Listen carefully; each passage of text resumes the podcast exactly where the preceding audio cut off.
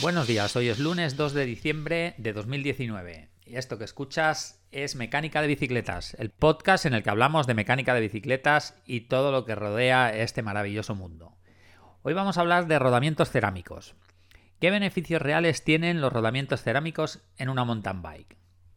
Bien, en el ciclismo de carretera es mucho más fácil medir el aumento de rendimiento que provoca cualquier cambio en el material y se ha comprobado que los rodamientos cerámicos suponen un ahorro de energía, ya que reduce la fricción en las ruedas, pedalier, roldanas, en los pedales incluso, etc. Y por tanto una ventaja clara en competición. Pero en mountain bike esto es un poquito más difícil de demostrarlo o hacérselo ver a veces al usuario o al cliente. Pero sin duda hay dos apartados donde los beneficios de los rodamientos cerámicos para mountain bike son incuestionables.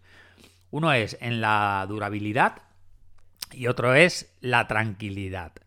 Vamos a ver, eh, los rodamientos convencionales suponen un lastre al pedaleo cuando pierden propiedades mm, debido a la corrosión sufrida por la, humedad. ¿Vale? Todos sabemos que la humedad, el agua, tanto al lavar la bici como, como en el uso, cuando cruzamos un río, en fin, la propia lluvia, el barro, las bolas metálicas quedan, quedan trabadas porque el agua diluye eh, la grasa que hay en el interior del rodamiento.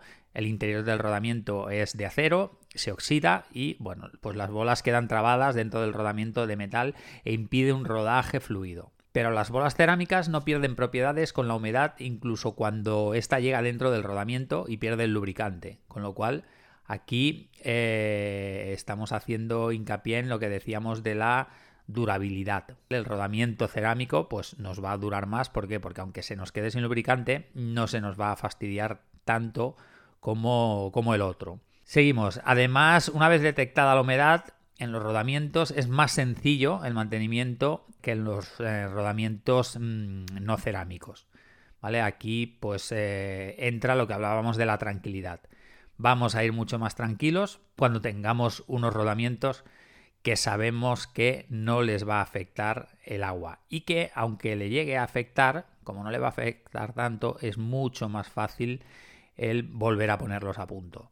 Con lo cual, eh, lo ideal sería en esas zonas en las que nos va a afectar mucho el agua, que va a ser siempre pedalier, bujes de las ruedas, los, eh, las roldanas, por ejemplo, en esos puntos estaría bien llevar eh, rodamientos cerámicos. En los pedales también, si tenemos pedales que nos permite el cambio de los rodamientos, como ya hay muchas marcas, pues también ahí sería muy conveniente montar también rodamientos sellados. Y pues bueno, hacerle el mantenimiento periódico a estos rodamientos, pues sobre todo en rutas en las que pasemos por agua, sea río, lluvia o un buen manguerazo, pues esos rodamientos nos va a permitir desmontarlos quitarles el sellado, hacerles una buena limpieza, un engrase y tenemos rodamiento para mucho, mucho más tiempo. Bueno, si lleváis rodamientos sellados, si tenéis alguna duda sobre ellos, cualquier consulta, duda o sugerencia, sabéis que la podéis hacer a través de la página web mecánicadebicicletas.com. Allí tienes el podcast y en el episodio nos puedes dejar los comentarios.